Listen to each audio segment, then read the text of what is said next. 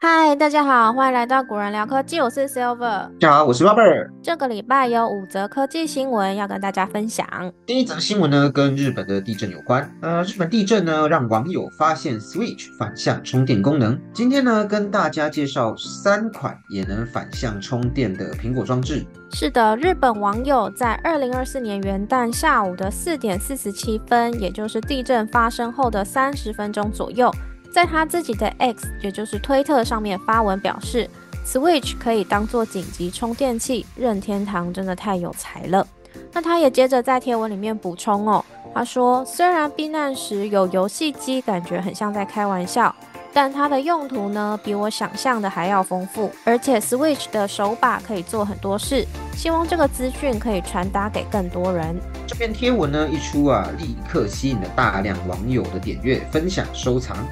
目前呢，已累积超过了两千万次的浏览。大多数的网友呢都回应哦，现在才知道 Switch 可以这样用。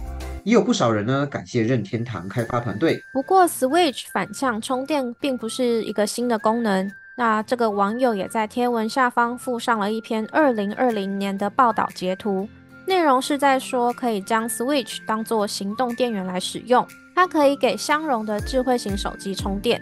苹果呢，其实也有三款装置哦，都有内建反向充电功能，让大家在紧急时刻可以帮你的通讯装置充电。分别是 MacBook、iPhone 十五系列或以上的手机，以及有 USB-C 的 iPad。用法呢也很简单，完全不用点任何设定，只要接上装置就能直接充电了。那这篇科技新闻呢，就先分享到这边。接下来我们要跟大家分享一些日本地震的资讯。日本石川县呢是在元旦下午发生规模七点六的大地震，那当时也有多个县市发出海啸警报。位于正央的能登半岛也发生了火灾，现场说是满目疮痍，真的不夸张哦。那一直到最近也都还有余震。那日本首相岸田文雄哦，他在一月四号的时候呢，有透过记者会表示，一律呢婉拒海外救援。他说，对于各国地区提出的援助建议，考虑到接受援助后必须做各种准备，以及当地目前的作业状况，现阶段呢不接受任何的人力物力的支援。不过，岸田文雄他有补充，虽然现阶段不接受任何人力和物力的支援，但是日本呢是接受任何不需要安排前置作业或造成当地负担的援助，像是捐款之类的。所以，果然聊科技呢，今天要在这边分享一些捐款的资讯。外交部呢有成立的卫生福利部赈灾银行专户，大家呢可以透过台湾银行、邮局四大超商汇款。也可以到中央银行国库局临柜办理相关的汇款资讯，贴在资讯栏。那我也在这边补充一下，这个卫福部的赈灾银行专户呢，它的捐款期限是到一月十九号，所以大家可以把握时间前往捐款。那最后也希望日本救灾顺利，然后也不要有更多的罹难者跟受害者。那以上呢是关于日本地震的新闻，分享到这边。好了，结束完这个比较沉痛的新闻之后呢，再来是第二则新闻啦。Apple Vision Pro 确定在二月二号于美国率先推出，起售价呢是三千四百九十九美元，一月十九开放预定。在台湾时间的一月八号晚上。苹果呢，它以新闻稿的形式宣布，Apple Vision Pro 即将在二月二号的时候于美国地区正式推出。目前已知呢，Apple Vision Pro 是单一规格，具备两百五十六 GB 的储存空间，起售价呢是当初在发表会上提到的三千四百九十九美元，相当于台币十点八万元。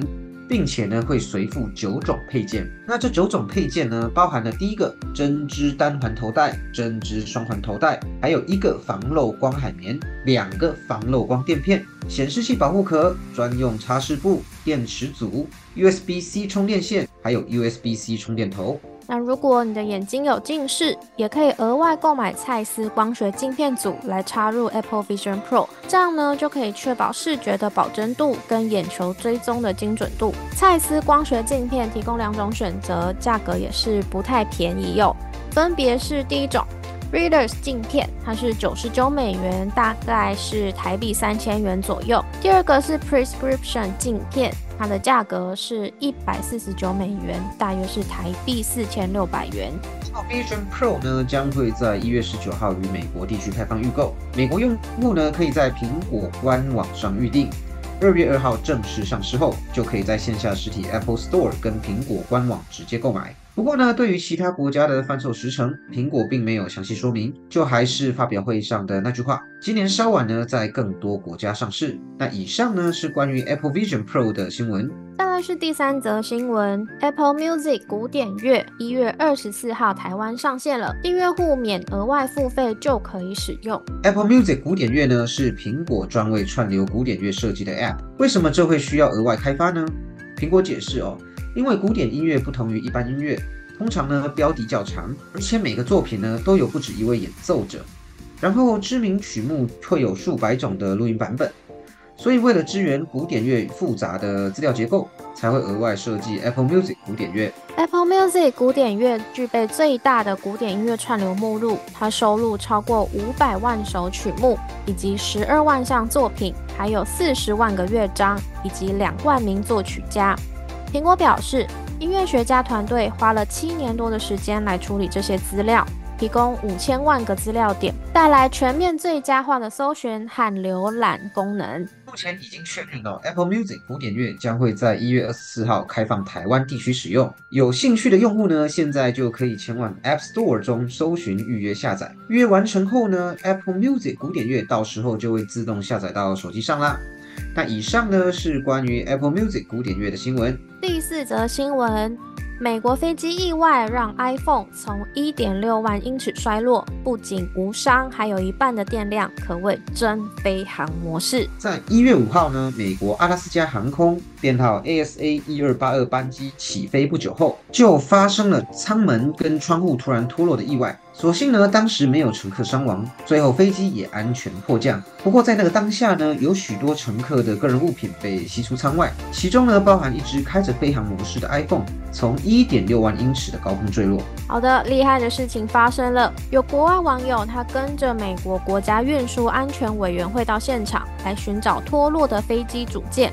那他也意外的寻获这只高空坠落的 iPhone。从照片上来看呢，虽然不太清楚型号是十四 Pro 或是十五系列，但可以确定的是，这只 iPhone 几乎无伤，然后它的保护贴跟荧幕也都没有破损，功能也都正常，而且还正在查看阿拉斯加航空寄来的电子邮件。猜测呢，也是因为飞行模式它让耗电量降低，所以寻货的时候手机的电量还剩下四十四帕可以用。这个新闻呢，可以说是 iPhone 耐用度的最佳宣传啦。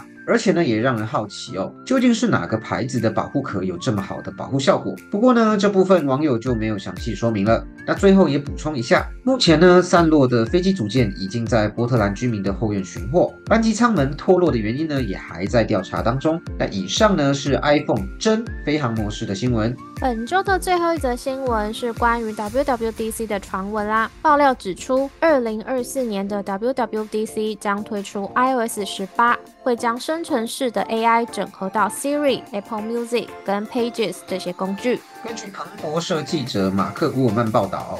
苹果呢，在 WWDC 上会推出一系列关于生成式 AI 的工具。二零二三年初呢，AI 工具在 ChatGPT 上变得更加热门之后啊，苹果呢就一直在测试 Apple 自家的 Ajax 大型语言模型，并且呢考虑将 Ajax 大型语言模型应用在 Pages 和 Keynotes 这些工具上。希望呢能帮助使用者自动完成内容或是做出总结。苹果甚至考虑将这些语言模型运用在 Apple Music 列表，让使用者不需要手动处理，就能让 AI 帮你自动建立播放列表啊、更新内容等等。那分析师还爆料，苹果可能会替具有生成式 AI 功能的 Siri 加上订阅服务。